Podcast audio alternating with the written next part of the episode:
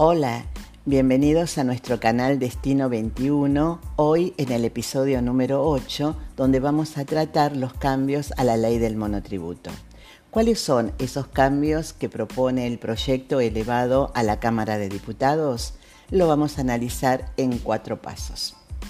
El primer tema es la actualización de las escalas y montos del monotributo para el periodo 2021. Recordemos que la FIP no actualizó para enero de este año las escalas del monotributo, así como tampoco su monto a pagar para cada categoría. El proyecto prevé una actualización que rondaría el 35% sobre los ingresos y sobre los montos.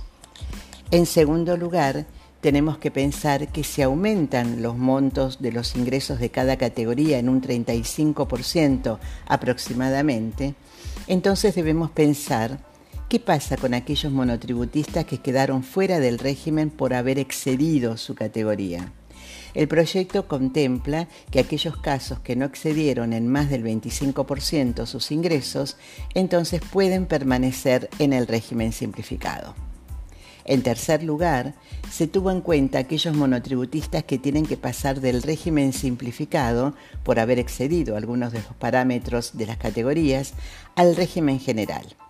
Aquí debemos tener en cuenta que para el caso que el monotributista haya cambiado voluntariamente al régimen general, pero su nivel de facturación estuviera dentro de alguna de las categorías del monotributo, entonces puede regresar como monotributista no interesando el plazo de tres años vigente en la norma, ¿no? Para volver del régimen general al régimen simplificado. O sea, no interesaría ya esos tres años y podría permanecer o retornar al régimen simplificado. En cuarto lugar, nos preguntamos, ¿hay algún beneficio para los que tienen que pasar del régimen del monotributo al régimen general?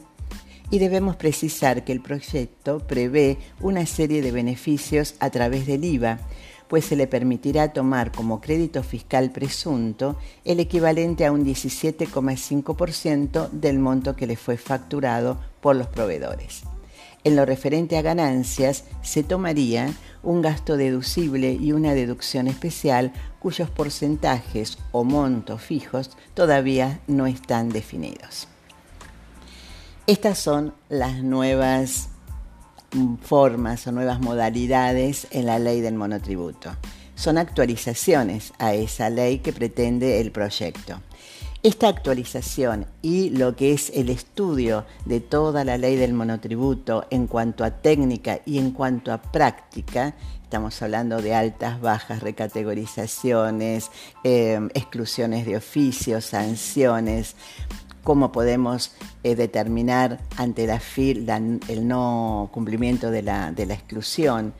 Todos esos temas los vamos a ver o lo pueden ver en un curso que da CAPAC LS, marca registrada en la República Argentina, que comienza el 31 de marzo. Mm, son tres clases de una duración de dos horas por clase, así que los espero en ese curso para ahondar en todos los temas del monotributo.